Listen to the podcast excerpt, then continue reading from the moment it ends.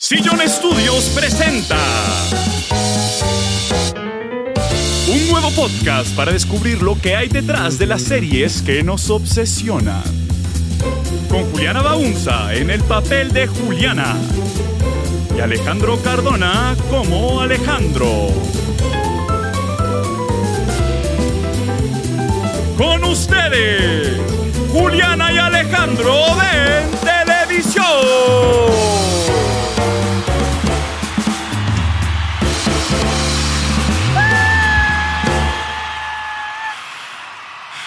Bienvenidos a Juliana y Alejandro en televisión. Yo soy Alejandro Cardona Y yo soy Juliana Baunza. y este es el podcast en el que hablamos sobre las series que habitan nuestras pantallas, cómo ¿Qué llegan pasa? a ellas. Tú no te lo sabes. Eso no me lo sé. ¿Cómo llegan a nuestra ¿Qué? Las series que habitan nuestras pantallas.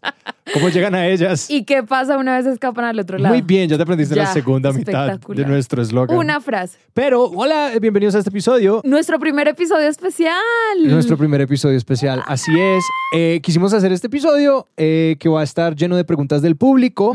Que nos enviaron a través de nuestras redes. Y nuestra productora Paula, muchas gracias, nos organizó Pauli. no, estas preguntas en dos secciones. Entonces, primero es con relación al podcast y hacia el final estarán las que son ya ok. sobre series. Entonces, vamos a empezar hablando del podcast, Juli. Sí. La primera pregunta es: ¿hace cuántos se conocen y cómo surge la idea del podcast? Mm, Y- excelente y- pregunta. Y Paula escribió por primera vez, no se tienen que volver a 1456 para hablar del origen de algo.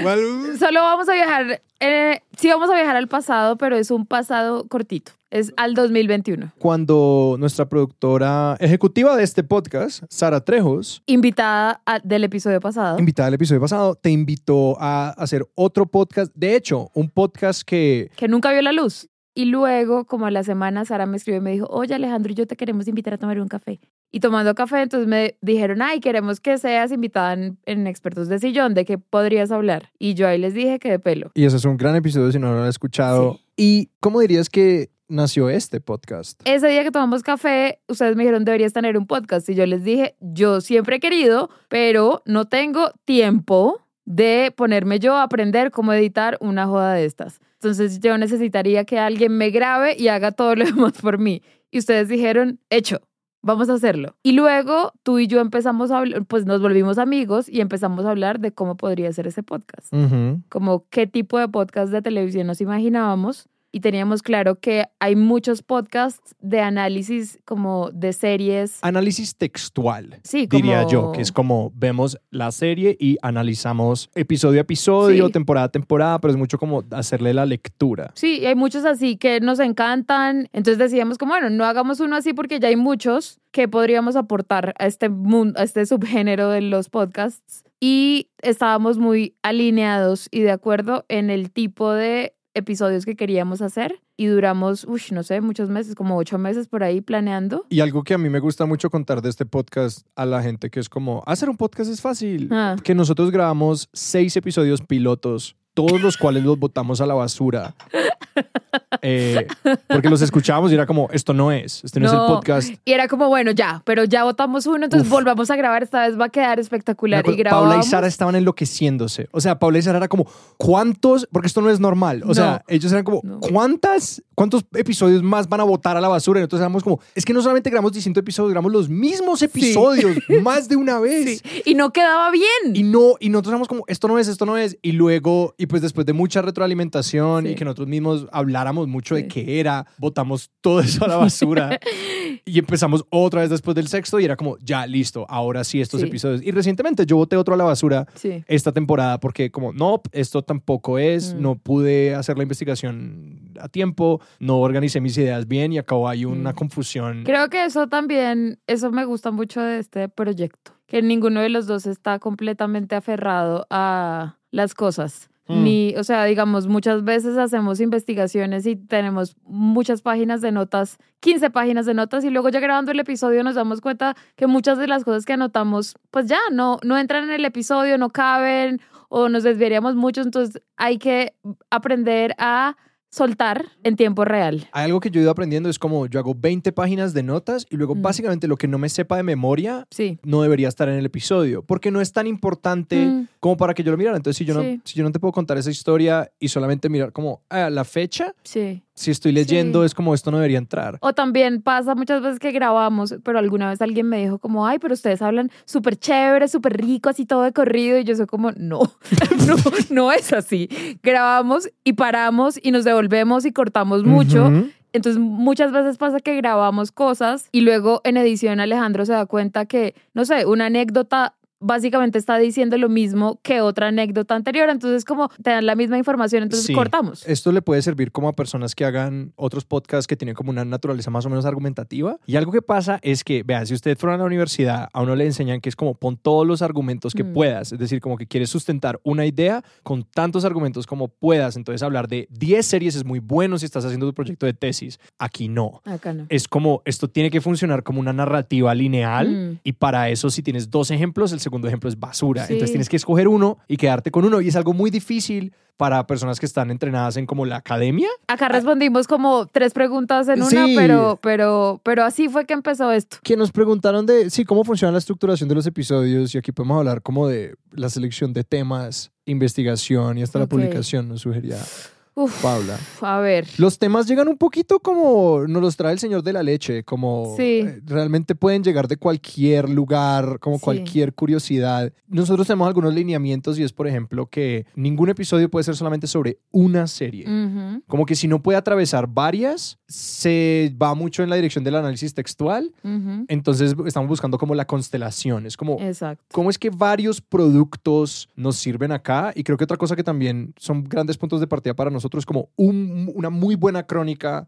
Sí. que se mande como un Vulture Sí, o The eso iba a Guardian o algo decir. así. Pasa mucho que, no sé, hay algunos temas que hemos, nosotros alguna vez cuando estábamos planeando la primera temporada hicimos como una lluvia de ideas de posibles temas Ajá. que son temas de los que nos gustaría hablar, cosas que, no sé, en mi caso alguna vez pensé escribir un artículo sobre esto, un ensayo sobre esto, y hay varios de esos temas que han estado ahí guardados y que nada que los hemos tratado. Es muy chistoso. Hicimos Uno una lluvia. de, sí, uno de esos fue el que salió ahorita en la segunda temporada mío de, de creadores y fandoms. Sí. Ese lo tenía para la primera temporada y siempre era como, no es que la investigación es muy larga, no puedo. Y lo aplazaba y lo aplazaba y lo aplazaba hasta Sí. que por fin pude hacerlo. En esto tú y yo somos muy distintos porque tú sí te dedicas mucho a la crítica de televisión como en el día a día, Sí. mientras que yo sufro un poco porque paso muchos días donde no estoy pensando en televisión y luego volver a ese mundo soy como, ¡ah, ¿de qué, hago? Entonces a mí me toma mucho tiempo me he dado cuenta como juntar, como tener toda la tesis completa, como que yo le voy diciendo a la gente como de qué voy a hacer el episodio y hasta que no puedo como explicarlo bien, sé que no está listo. Ah, bueno, y eso conecta con una pre- pregunta que nos hicieron que era como, ¿ensayan los episodios o saben lo que el otro va a decir? Y la respuesta corta es no. No. Se supone que nos alternamos las investigaciones. Un episodio yo, un episodio de Alejandro, un episodio yo, un episodio de Alejandro. En esta temporada lo cambiamos. Hicimos dos episodios míos y luego dos episodios de Alejandro. Y eso fue puramente porque yo no daba. yo era como, Juliana, por favor, haz el otro tuyo, no puedo, me voy a morir. Y un día estaba hablando con mi hermana sobre este podcast y yo le dije como, no, tengo que ir a grabar, pero es episodio de Alejandro, entonces pues no tengo que investigar nada. Ella como, ah, no, pero igual usted tiene que investigar para todos los episodios, ¿no? Y yo como, no, o sea, si es un episodio de Alejandro, él es el que investiga y yo solo me siento a escuchar y viceversa. Pero el que investiga se carga de investigar el hilo conductor de ese episodio. Que esa es una estructura que yo le aprendí. Pues hay muchos podcasts que usan esa estructura, Mm. como de alternarse la investigación. El que nos gusta, los encanta a los dos, es You're Wrong About. Me gusta que hayas mencionado ese podcast porque creo que sí fue nuestra principal inspiración. Son historias del periodismo que merecen ser revisitadas. Sí, es un podcast buenísimo, Es- tienen que oírlo. Vayan, escúchenlo, se lo dejamos en las notas del Pero episodio. de ese nos gustó mucho eso. Uno, el hecho de que se alternaban la las investigaciones. Y dos, que era una conversación realmente como si dos amigos se sentaran a que uno le decía al otro, oye, ¿tú sabías esta cosa? Sí, Me gusta genuinamente sorprenderme mientras estoy en un episodio escuchando el cuento que me estás echando. total. Cuando yo me sorprendo,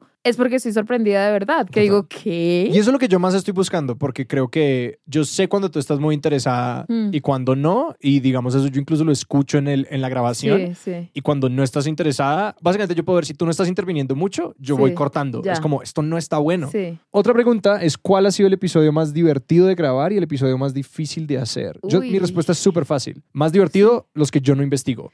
Más difícil de hacer, Todos el los de la semana pasada. Como el último, el que acabo de investigar. Como súper fácil la respuesta. Yo siempre, eh, no me acuerdo si esto lo dijo, lo dijo Stephen King o quién, pero era como, la mayoría de los escritores odian escribir, pero aman haber escrito. Sí, sí, sí. Y esa es mi respuesta. A mí el primero, nuestro piloto, que es el de la mejor serie de la historia, ese me divirtió mucho porque veníamos de haber matado los seis pilotos que contaste ahorita y habíamos sufrido mucho con esos. Sí. Y ya cuando grabamos este y terminamos, fue como, ya, esto es. Y que haya sufrido, prohibidas las nalgas, el de censura en la televisión, como que sí me tomó, como que no encontraba buenas fuentes, me tocaba buscar y buscar y buscar y buscar y buscar y buscar. Y buscar, Todos los, que tienen, todos los que tienen que ver con públicos y con regulación Sí. son muy difíciles de investigar. y que no sonara, o sea, y que las cosas que investigaran no sonaran como en una eh, ley de 1972 Mm. dijeron, y que, reci- o sea, y que no se volviera un episodio de solo recitar que dijo una corte. Uno es como, ¿cómo maquillo este bollo para que sea interesante? Bueno, Juli, ahora vamos a hablar de series. Oh my God. ¿Cuál es el proceso mental que usan para escoger qué serie ver? Y ahora que tienen el podcast, ¿ha afectado de alguna forma ese sistema? Y tú, Juliana, tienes Mm. un sistema. Sí, yo tengo un sistema, trato de ver muchas al mismo tiempo. Corrígeme si no me lo sé bien. Es como tú tienes un Excel Hmm. donde planeas como, vas Sí. documentando como esto lo tengo que ver eventualmente, ta, ta, Hmm. y luego pues lo organizas y tú no ves de a un episodio, pero ves varios. Por ahí dos. Por ahí dos, y hay series que tú ves como, esta es mi serie de el almuerzo, esta es mi serie de la noche, y, pero tú las vas viendo como todos los días o las ves semana a semana. Eh, o sea, digamos, cuando estoy súper juiciosa, que en este momento no estoy súper juiciosa, tengo de lunes a jueves, digamos, series asignadas. Un Entonces, cronograma por día. Exacto, entonces digamos, los lunes voy a ver The Bear, los martes voy a ver Only Murders in the Building, los miércoles voy a ver tal. ¿En la noche? Sí, en la noche. O en un momento del día que pueda. Pero hay una serie del almuerzo que es La de media hora. la... No, ¿No? pueden durar una hora, pero son series que repito. Entonces, Ya. al almuerzo veo o Gilmore Girls o The O.C. En este momento estoy Ya. viendo The O.C. al Porque tienen almuerzo. como el 70% de tu atención, probablemente. Sí, porque ya me las vi, ya sé todo lo que pasó, no tengo que estar mirando la pantalla todo el tiempo. Eh, en este momento que me estoy repitiendo de OC, de OC es la que veo, porque además la veo con mi hermana, la veo mientras almorzamos, pero mientras estoy cocinando, veo Gilmore Girls. Ya, no, y mi- yo no tengo ningún tipo de sistema. Eh, mi, mi consumo es tan errático como el de cualquier televidente promedio. Eh, yo tengo como una lista de series que es como, ah, esto es lo que quisiera ver, y la escribo y la pierdo constantemente. No. Y nada, y simplemente eh, me repito Band of Brothers. No. Como, es como me, me frustro y me repito cualquier estupidez. Yo tengo de hecho dos documentos, o sea, el Excel donde está como el cronograma y además de eso tengo un Google Doc donde anoto así la lista de todas las que quiero ver separadas por plataforma. ¿Sabes a mí qué me ha pasado con este podcast? Que es muy chistoso. Este podcast me ha llevado como a intentar ser mucho más intencional con el consumo. Y eso me ha llevado a ver muchas más películas. Ah. Y es un problema porque estoy viendo cantidades de películas y es Pero como, muy poquitas tengo que ver series, tengo que ver Sí, televisión. Sí. Eh, aunque, y aquí me estoy como metiendo más en la parte de la otra, es como cómo ha cambiado este podcast la manera que ven televisión.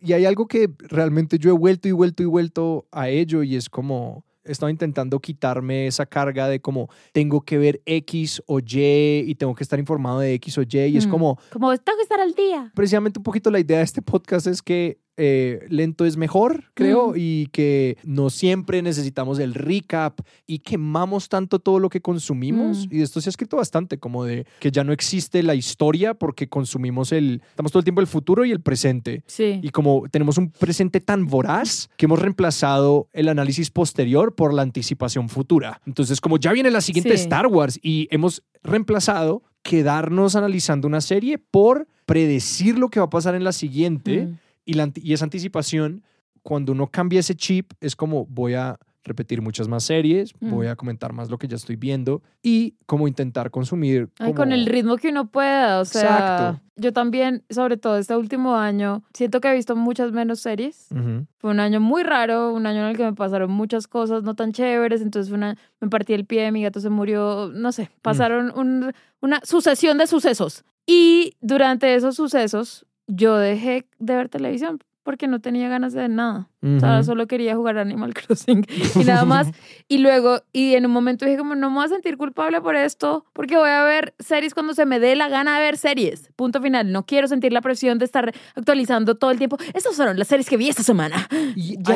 hay, hay algo, y hay algo muy, muy interesante que digamos que ha sido parte de mi experiencia porque yo no tengo redes sociales. Bueno, yo tengo Instagram y Twitter, pero yo no uso redes Sí. sociales ni tengo un smartphone. Entonces, y lo, de lo que yo me he dado cuenta es que no me he perdido de absolutamente Mm. nada. Mm, Y que hay una, hay una ilusión mm. de que si no estamos consumiendo todo el tiempo nos vamos a perder de algo. Y es como, no, no, no, no, para nada, ya llegará. O sea, mucha gente que me dice como, como creador digital, no tienes que estar todo el tiempo escuchando un montón de podcasts y un montón de, de TikToks y como viendo todo. no. Y es como, no, yo estoy bien y todo lo que es muy bueno eventualmente Va me a lo llegar a manda mí. alguien.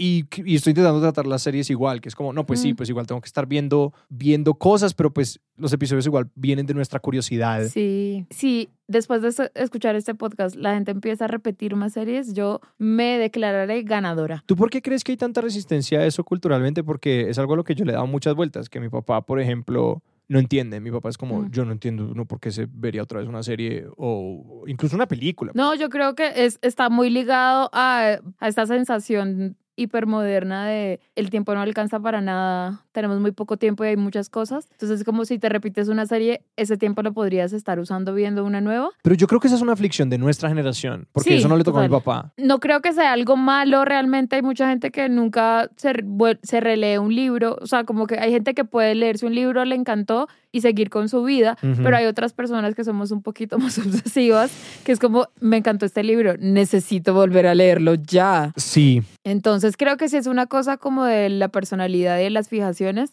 A mí me gusta repetir cosas porque siempre encuentro más capas en las cosas que repito. Entonces, me gusta, pero también puedo entender por qué alguien puede sentir como, no, pero ese tiempo lo podría usar en otra cosa. Además de Emily Nussbaum, ¿quiénes son sus reviewers Oh my favoritos? ¿Quiénes son tus críticos favoritos de televisión, Juli? Mis favoritos son, bueno, me encanta que la haya nombrado a ella. Otra Emily, que también me gusta mucho, se llama Emily St. James. Me gustan mucho también Alan Sepinwall y Matt Soler Sides. Yo llego no tanto como por la especialización de crítica de televisión, pero soy muy consumidor el último año de newsletters, entonces voy a Mm. dejarlos acá. Uno que me encanta y que me da muchos insumos para el podcast es Dirt, como Mugre, un newsletter diario de, de básicamente cultura y de lo que vaya. Mm. También me gustaba mucho Max Reed y Ann Helen Peterson. O sea, no es gente que se especialice en televisión, pero pues precisamente es lo que me, como, lo que me gusta hacer. Como yo Mm. luego voy buscando la parte de televisión. Sí, como cómo conectar esto con la televisión. Hay un newsletter buenísimo que tú me recomendaste. Tampoco es un newsletter dedicado a la Es televisión. sobre el internet. Como internet y consumo digital. Sí. Eh, pero a veces él comparte una cosa, algún artículo, algún video que me hace pensar en otra cosa, que me da una idea para un episodio de este podcast. Y otra recomendación es Jorge Carrión, que a mí también me gusta mucho lo que escribe. Y yo una vez precisamente me, quedé, me quedó rondando la cabeza como él describía su trabajo como crítico cultural, que decía como yo estoy buscando constelaciones, como que yo Mm. estoy buscando eh, señalar muchos productos que todos empiezan como a hacer lo mismo y eso es lo que estoy observando Mm. y buscando. Igual les dejamos todos estos nombres eh, en el newsletter recomendados con linksitos de cositas para que lean. Se suscriban ojalá a estos newsletters también, que tanto nos inspiran. Juli, ¿cuál es una serie de la que no hemos hablado en el podcast todavía, pero quisieras hablar? Seguramente la hemos mencionado, pero no le hemos dedicado profundamente Ujú. a Succession, ¿Qué es tu serie favorita? que es mi serie favorita de los últimos años. Sí, la no sé, en el de diseño de producción como que mencionamos una cosa de los apartamentos. Sí. A ver, siempre se me viene a la cabeza cuando estamos hablando de otras cosas, pero sí me gustaría algún día que sea como uno de los ejemplos principales, como armarle algo alrededor a Succession. ¿Y a ti cuál? Ya sé cuál te queda en tu lista ¿Cuál? por tachar. Friday Night Lights. Absolutamente. Sí. Gracias por decirlo porque sí, esa es una serie Sí. de es una de tus favoritas. Es una de mis series favoritas, sorprendentemente, porque es muy Mm. melodramática, es muy telenovelera. Friday Night Lights es una serie sobre un equipo de fútbol americano en, en, en Texas, eh, eh, colegial, o sea, es un... Sí, son ni- muchachos de colegio y es un dramón, eso es todo lo que es, es un drama. Sí. Pero me encanta, me encanta cómo está hecha y es una serie que a mí estéticamente y en cómo está escrita me produce mucha curiosidad porque, porque yo creo que es como parte de un vocabulario, tiene un vocabulario visual que yo creo que las telenovelas se podrían Mm. coger de acá para que todo se deje de ver como si estuviera grabado en un estudio. Mm, Porque grababan las escenas a dos cámaras ok. con mínima iluminación, como si fuera como un documental. No es un mockumentary. O sea, tú puedes No. verla y no darte cuenta que las cámaras todas son a mano, pero entonces eso grababan a toda velocidad y grababan re barato porque grababan en locaciones alrededor de Austin y no se les iban, pues, entonces ya lo dije, eso es lo que yo tenía que decir sobre Friday Night Lights, No, la vas a poder meter después en algún episodio. eventualmente. Tengo fe. Esta pregunta también es difícil. Si tuvieras que escoger una serie para vivir dentro de ella, ¿cuál Uy. sería? Y yo quiero como rebanar esta porque yo tengo como cuatro respuestas distintas, no sé cuáles Yo son. también. Ay, Pero hay una, hay una que simplemente es como, ok, un, un mundo alternativo, ¿no? Sí, como sí. tipo el mundo de Harry Potter o alguna cosa. como, algo de fantasía. Sí, como tipo, pues es otro mundo, digamos, Ya. esa es una ventaja. Ya. Pero hay otra que es como, ¿yo con quién querría parchar? Sí. Y hay otra de más para mí, que es como, si esto fuera como un videojuego, si tipo yo dijera como, no, pues que, pues en Star Wars yo podría morir, pero que chimba, como poderme meter en ese mundo si tuviera poderes de Dios, esa es No. otra pregunta. No, que yo, a mí, en cambio, mi cerebro de una se fue a dónde podría vestirme bonito, tener una casa linda y, co- y comer rico. Ay, Dios. Dos cerebros muy distintos. Como, ¿Dónde podría era como, co- comer rico? Comer rico. Entonces, de una se me vino a la cabeza Mad Men, ¿sí? Como, puta, me vestiría espectacular. Tendría un apartamento, si es el apartamento de Don Draper donde vive con, con esta vieja, con la francesa, con la, digo, con la canadiense francesa. Si vivo en ese apartamento al lado de Central Park de Don Draper, de una. Y además iban a unos restaurantes donde tomaban unos cócteles espectaculares y se comía una comida deliciosa. Jay, lo malo es que tendría que vivir mucho sexismo en la oficina. Y no me aguantaría esos putos manes diciéndome, mi amor, tráigame un tintico. No, Sería muy difícil. no. Yo tengo una respuesta para esto y ¿Cuál? no la voy a cambiar. Es The Walking Dead. Juliana, una de mis grandes fantasías en la vida Es estar en un apocalipsis. es un zombie. apocalipsis zombie, el colapso social Sí. eh, desligado de la moralidad, Love es it. un lejano oeste. eh, yo liderando un grupo multiétnico Ajá. de supervivientes eh, para establecer una nueva frontera. Me encanta. yo tengo sueños que no son pesadillas sobre el apocalipsis zombie, Juliana. Yo también. Tú también. Espectacular. Y me levanto muy feliz porque siento, uno, siento que hice ejercicio en mi sueño. y es como uh, jugar un videojuego. Entonces me están Sí. corriendo. Y yo siempre gano en mi sueño, Sí. pues porque obvio, yo siento. yo- mi toxic trait es que yo creo que yo sobreviviría fácil un apocalipsis zombie. ¿Cuál es una serie que hay que ver antes de morir? Ah, escucha el episodio número uno de Juliana y Alejandro en televisión. Yo lo que me estoy imaginando es como una persona que está a punto de morir. Uy, no, sí. Quiero una persona o sea, que si está a punto, de morir. ¿tú qué serie le pones, No la Juliana? pongo, no la pongo a ver The Wire porque no, se va a morir, se va a morir ¿Se va a morir más mirando, se va a morir mirando el infinito como. Entonces, sí, o sea. ¿tú cuál es la serie que te gustaría que esté como No, on a sabes, loop? ya tengo, tengo la respuesta perfecta. The Good Place, Oye, totalmente. obvio. El último episodio es justo para una persona que se va a morir. Uf, sí, que The Good Place es enteramente sobre la muerte. Sí. Si, si están escuchando este episodio Y estás este en tu lecho de se muerte. están muriendo, pongan, apaguen este episodio, qué estupidez, y pongan The Good Place. Sí. Uf, me encanta esta pregunta. ¿Cuáles son sus intros de serie favoritos? Oh my God. Y qué difícil. Ese es un episodio Qué que yo he querido hacer, Uf. que es el sobre intros de series. Sí. Siento que es una pregunta que tiene dos lados, porque hay unos intros que son clásicos por la canción, o sea, por el, el Por ejemplo, el de Los Sopranos es icónico, pero no es bueno. Exacto. Los Soprano tiene una excelente canción de intro. La de Buffy es inolvidable. La de Archivos X creo que es la más famosa Es de la historia. no- Pero no, como que en diseño de cómo mostrar los créditos no tienen nada especial. Y hay otro tipo de créditos, como los de True Detective, por ejemplo, los de... Uf, True Detective está allá arriba. como- Increíble.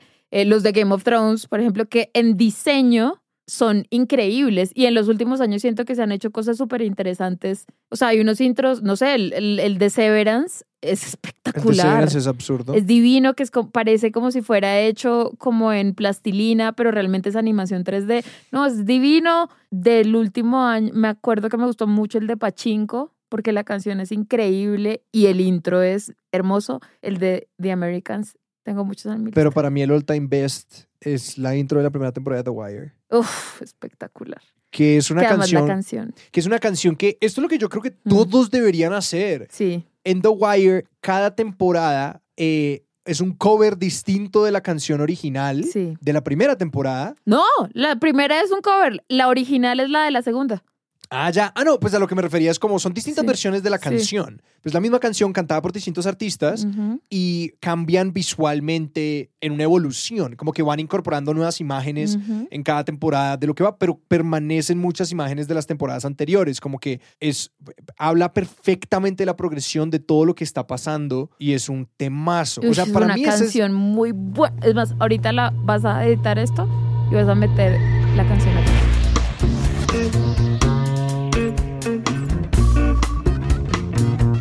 If you walk through the garden, you better watch your back. ¿Alguna otra que quieras mencionar? Ah, pf, claro, pf, la de Succession, que es probablemente el mejor theme song que se ha hecho en el siglo XXI. Juliana, es una gran canción, pero los visuales, meh. No, pero la canción lo paga todo. O sea, Sí. no hay mejor canción que esa.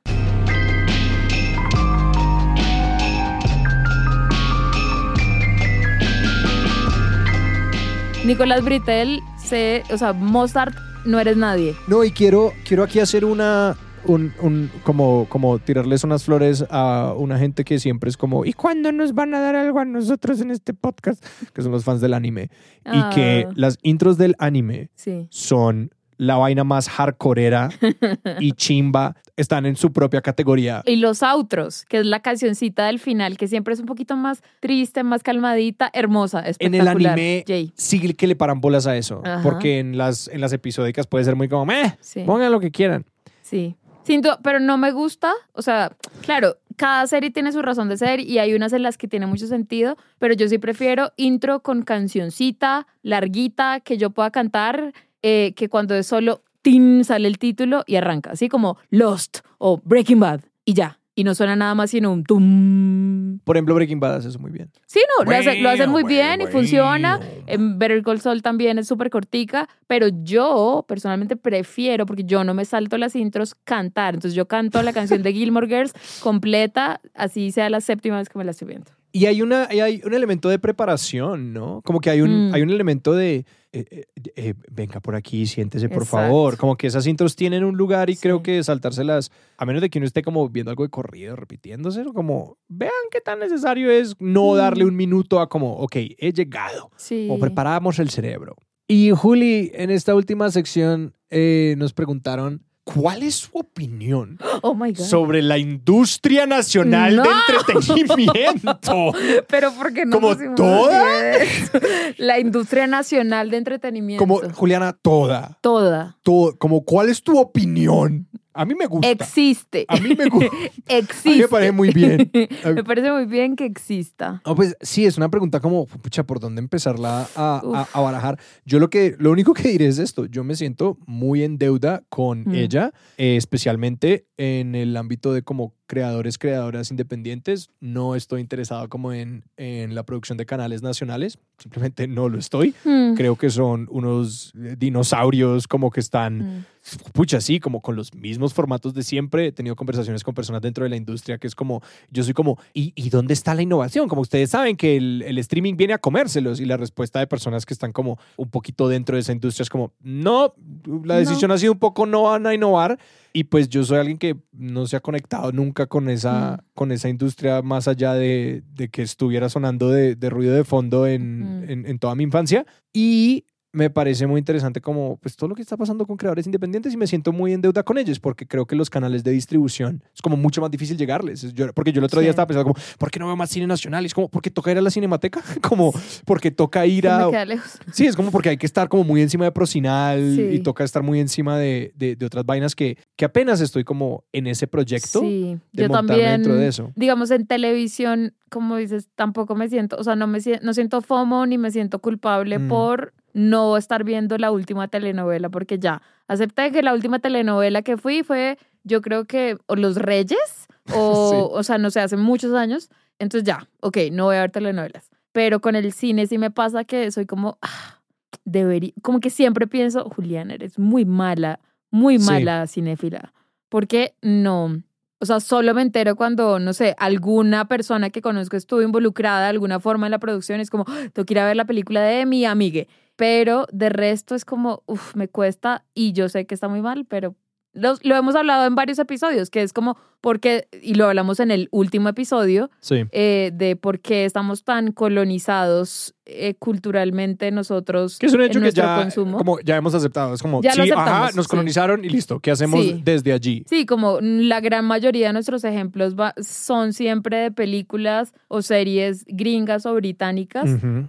Claro, sería mucho más espectacular tener muchos más ejemplos de todos los lados del mundo, incluyendo Colombia, pero esta es la realidad. Y algo que yo quiero meter en este episodio, porque es algo que, que no hemos podido meter, es, a ver, primero, una amiga hace poquito me preguntó, fuera del contexto de este tema, como, ¿por qué no han hecho un episodio sobre telenovelas? Y pues es eso, es como, no las consumimos Sí. y también creo que no- nosotros nunca haríamos un episodio que sea solamente como darle palo a algo Mm. y pues no nos matan. Entonces eso es lo que sería, sería como Sí. un episodio todo odioso además, con una industria Sí. nacional que un montón de artesanos que hacen muy buen trabajo. O sea, yo le echo mucho la culpa a, las, a, las, a la infraestructura de que pues sigamos viendo como las telenovelas que se ven igual y que parecen Mm. iguales. O sea, arroba Julianejo y Alejo en TV si ustedes quieren mandarme su defensa de las telenovelas, que muchas personas lo hacen, la- las defienden y me parece perfectamente bien. De hecho, hay una- un episodio de expertos de sillón sobre telenovelas y Sí. es buenísimo. Sí, eh, eh, yo estoy muy contento de ese episodio porque pues me, me, me, me abrió mucho las perspectivas también. Los dejaremos aquí en las notas del episodio. Hay una reflexión que yo tengo que,